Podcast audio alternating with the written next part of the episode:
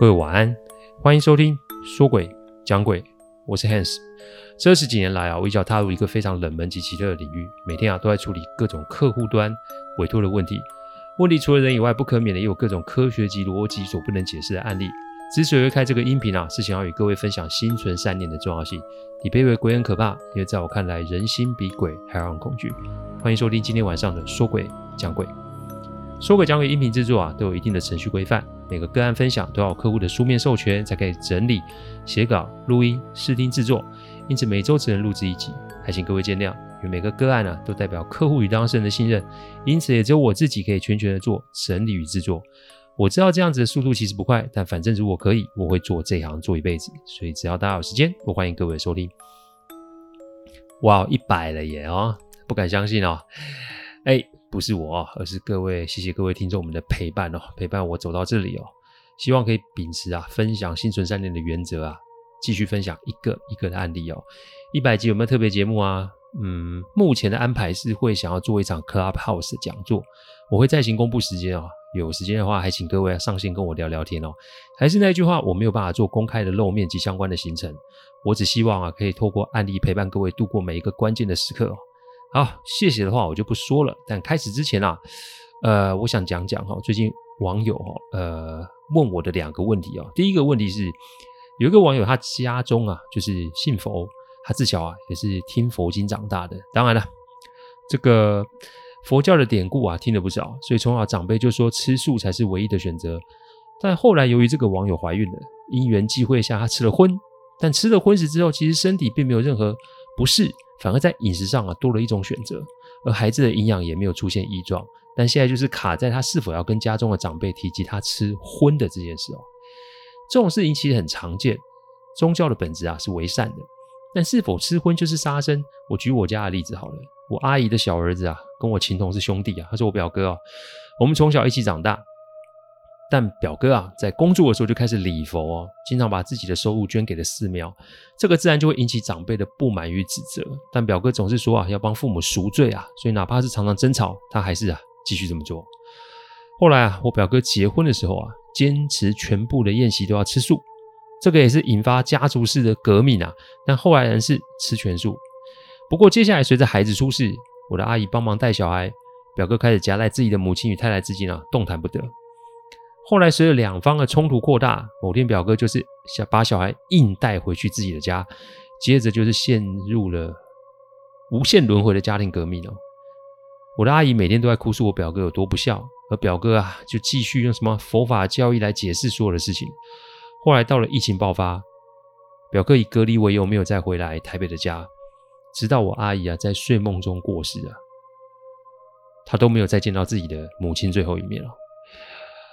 我的表哥啊，他在殡仪馆里面的时候啊，我看着长辈们啊那种责怪的神情，他的脸上带着愧疚的样子，我真心觉得他的信仰对他开了一个最大的玩笑。因为礼佛并没有让他学会怎么处理人际关系啊，因为坚持自己信仰，他没有见到自己母亲的最后一面，直到现在，他仍想尽所有的办法帮我阿姨办法会。他说这样子就可以让阿姨消灾解厄。我可以理解啊，他内心中的纠结，因为啊，他在用事后补偿的方式来冲淡自己没有见到母亲最后一面的那个内疚感，而这个内疚感是一辈子的。我分享这件事情的缘由是啊，信仰真的可以代表一切吗？信仰啊，真的都是解方吗？在我看来，不论你有没有信仰，我们每天都在修行吗？所谓的修行，指的是怀着一个什么样的心态来应对我们身边的人事物。如果我是说，如果我们连基本的与人为善都做不到，吃素还吃荤有那么重要吗？所以我想用我表哥的这个案例回应这个网友：人生其实是你自己的，所以你有权利啊选择怎么做。向善远比选择吃素还是吃荤来的重要。当然，妈妈讲的教育我们可以尊重，但那未必适合我们，而且我们还得要奉为圭臬。人生说到底自己过的啊，你只要先对着自己交代的过去就好，拜托不要用他人的标准来要求自己去过嘛。因为当你这么做的时候，无疑就是为自己种下了心魔啊，那种不甘、那种情绪，其实那都没有必要。所以，请自己选择自己喜欢的方式，不用跟谁交代哦。好，第二个问题是什么呢？是哈我今天在录的时候，某位网友啊在留言啊说他想要去阿纪的庙里面参拜哦，请告诉他阿纪的地址哦。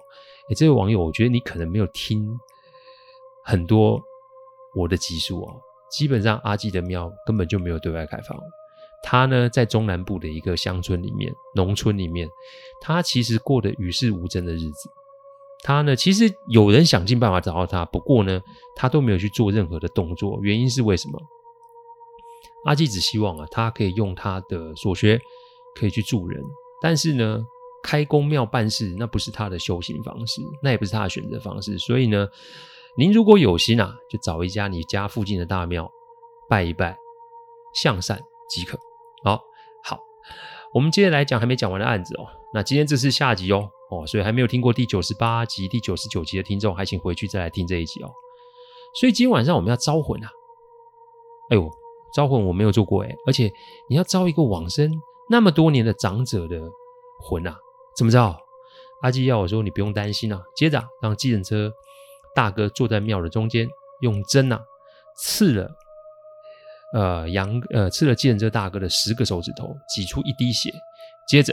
拿出了一张符，贴在碗上，在碗的四周撒满了香灰。阿纪说啊，这不是一般的香灰啊，这个是在人家坟墓头烧完香的往生灰啊。这个灰啊，是往生者用过，充满阴气。这个仪式通常是要招往生很久的魂魄才会用到。哦，我刚才前面说错了，是请杨哥坐在庙中间，因为是要招他爸爸的魂哦。接下来就是要等晚上十一点过后，那个时候是阴气最盛的时候，希望可以把计程车大哥父亲的魂魄啊给招出来。呃，我又说错了，其实是计程车大哥坐在庙中间，不好意思哦。我们在十一点多的时候开始招魂，阿纪口中念念有词，他在计程车大哥啊身上挂了一个引气符哦，这个引气符其实就是隐藏人阳气的一种符哦。之所以这么做，是因为计程车大哥对父亲啊有怨也有爱。怕是父亲魂魄出现以后，他因为过于激动而让父亲的魂魄被冲到，再加上计程车司机大哥有修道，怕是到时候道心不稳，走火入魔，这才让他挂上了引气符。没多久啊，这个香灰啊飞了起来，接着一个白雾雾的影子就出现在我们前面了。我点了一支请鬼香啊，请他享用。那看来这个阿伯应该在底下没有什么好日子过。只见啊，一个颈部有伤的落魄中男男子的魂魄就贪婪的吸着这个烟哦。没多久，香没了，我再插一支给他，他吸到一半啊，打了一个嗝啊，看来是吃饱了。鬼会不会说话？其实每个法门都有不同的说法。不过啊，我碰到其实都是会说话的。也许啊，会有点像神志不清的词不达意，但你只要给他一点时间，而且沟通，其实都是可以到位的。请鬼香啊，对鬼而言也有醒神的作用，因此司机大哥的父亲没多久就可以跟我们沟通了。他是这么说的：“他说当年啊，他被朋友背叛了，然后又加上自己当了保人啊，他真的走投无路，每天张开眼就是那永无止境的钱坑。两个嗷嗷待哺的孩子，再加上每天在耳朵旁碎碎念的妻子啊，他心中有无限的恨。之所以要创业，不就是想要让家人过上好日子吗？”这只是一时的失误，而让自己背上债务，被债主追杀，那是我活该；去借钱被人洗脸，那也是我该面对的。但回到家，那种被人排挤及不待见，人都说啊，只可共患难而不能共享福。看来我家这三个人呐、啊，我的三个至亲的亲人呐、啊，是只能共享福而不能共患难。那如果是这样的话，我干嘛要让你们好过呢？他说他有天啊，喝醉酒就走到这边。走着走着，走到山里面去，无意的闯进了一个坟墓去啊。他说，一个人的意志消沉，再加上酒精的作用下，他胆子就大了起来。他那天竟然想要挖坟，看看有没有什么财宝可以拿的哦。结果就遇上了钱鬼了。他的印象中啊，钱鬼非常非常的黑，而且是一群啊，他们的眼睛是红色的。嗯，那不就跟我那天晚上梦到是一样的吗？钱鬼就问他：“你是不是缺钱？”见这司机大哥的父亲是说。哎呀，字好多哦，我就讲他阿北好了。钱鬼问阿北：“你需要多少钱？”阿北说了个数字，钱鬼说：“没问题，但我们要某些东西做交换。”阿北说：“是什么？”钱鬼说：“我们要两条人命，反正只要你找到人命跟我换的话，我们就可以给你你想要的钱。想好，你把名字写在纸上。”说完，钱鬼就拿出了一张灰色的纸及灰色的笔。阿北说：“他想来想去啊。”心中最烦的就是妻子与小的儿子。大儿子嘛，就是司机，人是司机大哥。其实那个时候年纪也算有了。每次啊，他看到啊爸爸喝醉酒或是跟妈妈吵架时啊，大儿子总是会贴心的倒茶送水，或是坐在身边陪着爸爸。大儿子这么贴心，那我就得为他留下一些东西。于是他的父亲就把妻子跟小儿子的名字写给了钱柜。一个月内，妻子与小儿子相继过世，但钱并没有出现在账户中。他们不是给阿北钱，钱鬼们反而是把部分的债主给处理掉了。反正人死了，债务也没了嘛，这也算是一个变相的给钱哦。但我常说人啊，不要跨过自己的底线，因为那个要收回来，其实会非常的困难。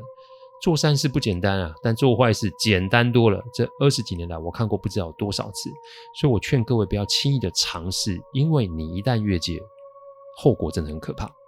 但债主还有很多啊，其实阿北还需要更多的钱啊，那怎么办呢？阿北心一横就想着，好，既然是你们这群人对不起我，那我就来个玉石俱焚。于是又回到了那个山里面找钱鬼们，再度跟钱鬼们完成了交易。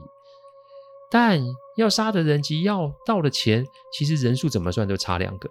阿北说：“钱鬼们是生意人啊，没有协议及商讨空间，所以讲来讲去，钱鬼说：你如果自愿把你的命给他们，那他们就可以除掉所有的人。再来是给啊，阿北两个月的时间陪陪大儿子。阿北必须要在两个月的某个时候在家中自尽啊。”阿北说自己那个时候也知道自己回不了头，所以与其在那惶惶不可终日，那倒不如就自我了结，让大儿子有一条活路啊。但人是这样，死到临头的时候，阿北发现自己不想死啊，所以他死拖活拖的拖过了五天，但结局就在像是计程车司机大哥说的一样，他就是看见自己的父亲在客厅喃喃自语后，接着自尽在家中的客厅。阿北说：“因为他没有遵守信用，所以钱鬼们是要来把继承这司机大哥的命给带走。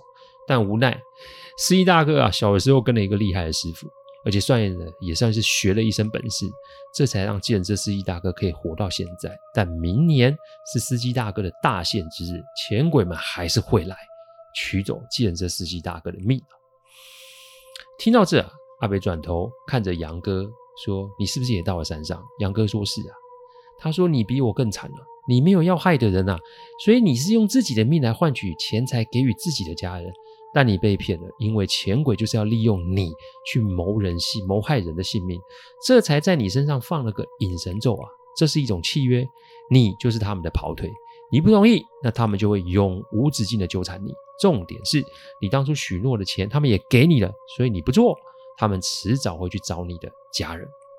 哎呦！”这跟魔鬼做交易的下场就是这样。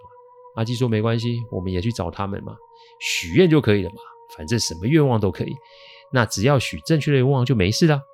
那什么叫正确的愿望？”阿基笑笑跟我说：“咱明天晚上上山，我们来场鬼内讧就好。鬼内讧？什么叫鬼内讧啊？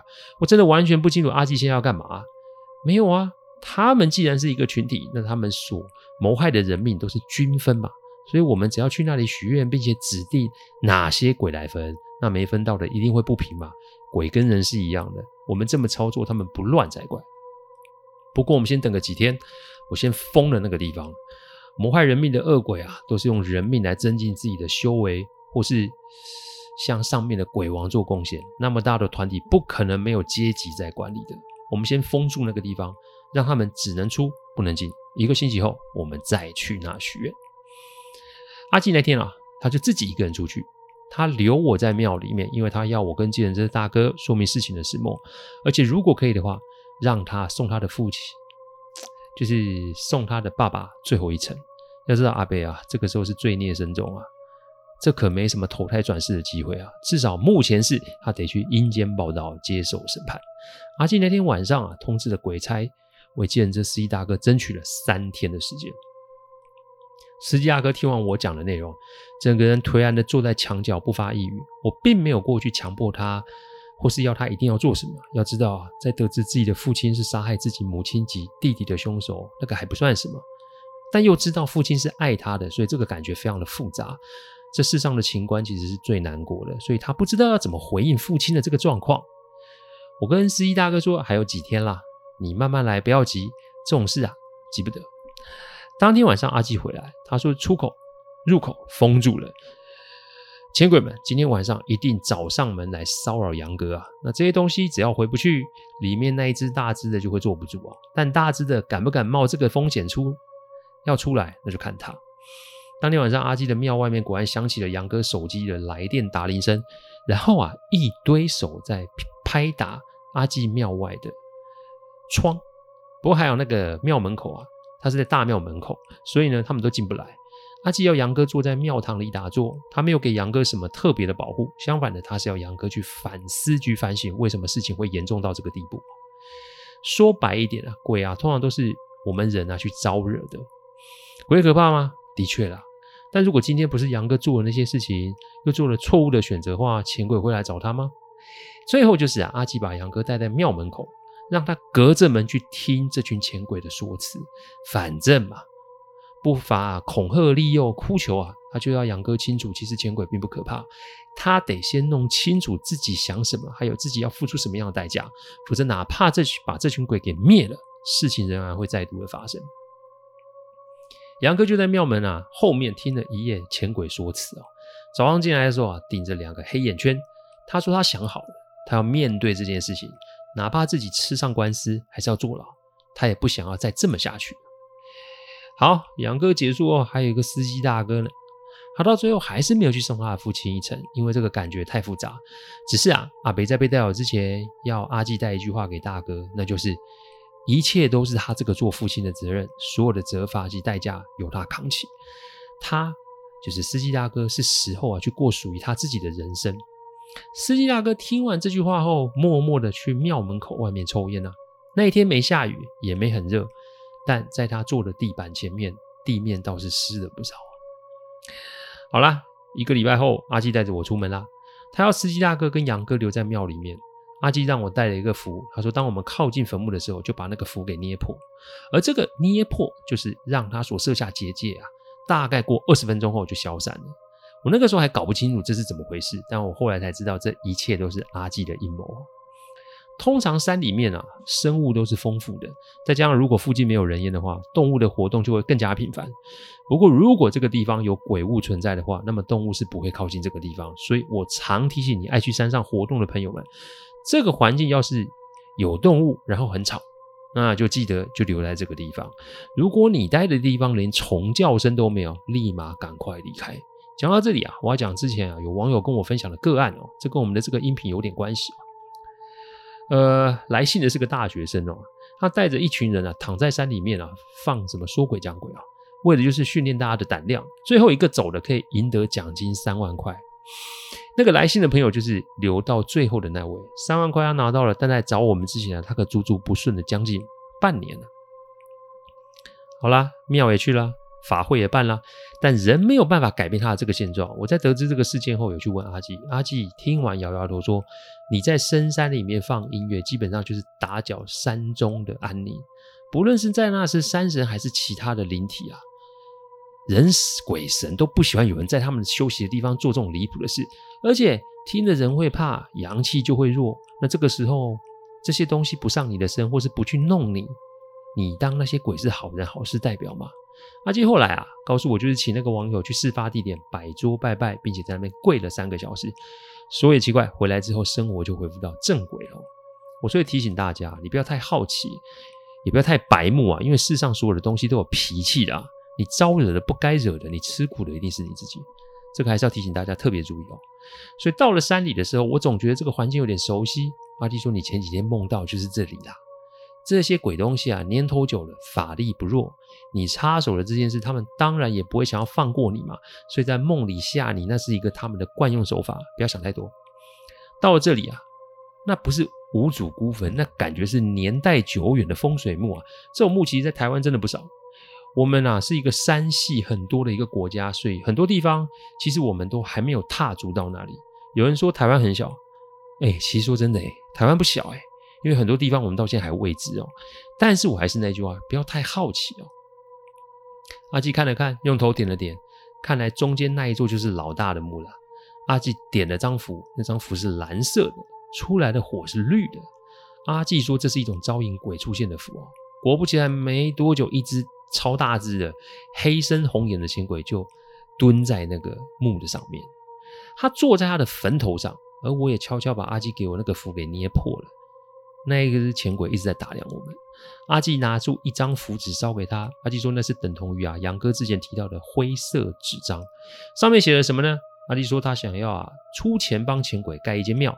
先说盖庙对鬼来说那是件了不得的事情啊，因为庙代表着地盘，庙代表着修行，庙代表着利益啊，利益。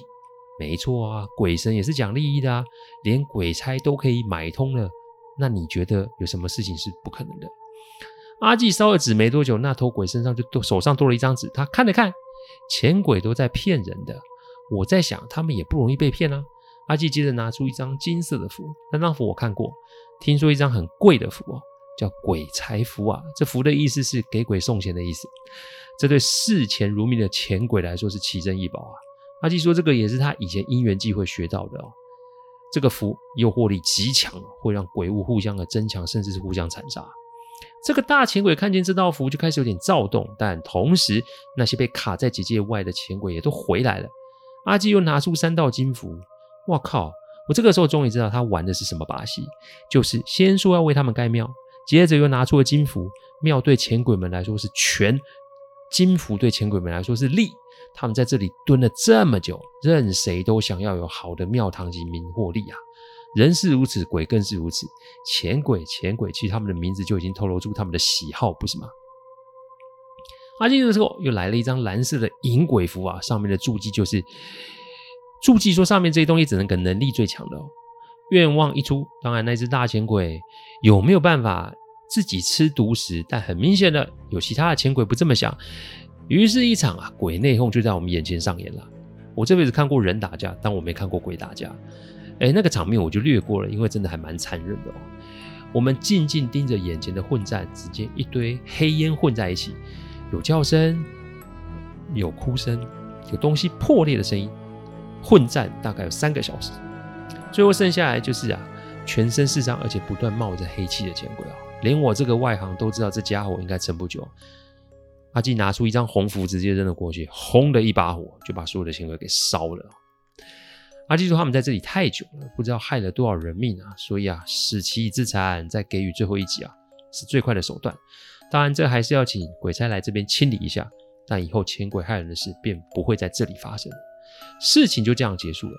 司机大哥就在这里留了下来，啊，集资盖了间庙，他就当个庙祝，在那里守护乡里的安全。杨哥。回到了北部，因为这段经历，他去投了案，而且付出了应有的代价之后，接着就开一台计程车在北部跑来跑去，一是谋生，二是助人，三啊时不时的与前妻跟孩子共处，四是常常回来跟这个司机大哥啊喝茶论道学艺。钱啊，我想啊这是每个人的课题啊，但君子爱财，取之有道，这句话我想大家都听过。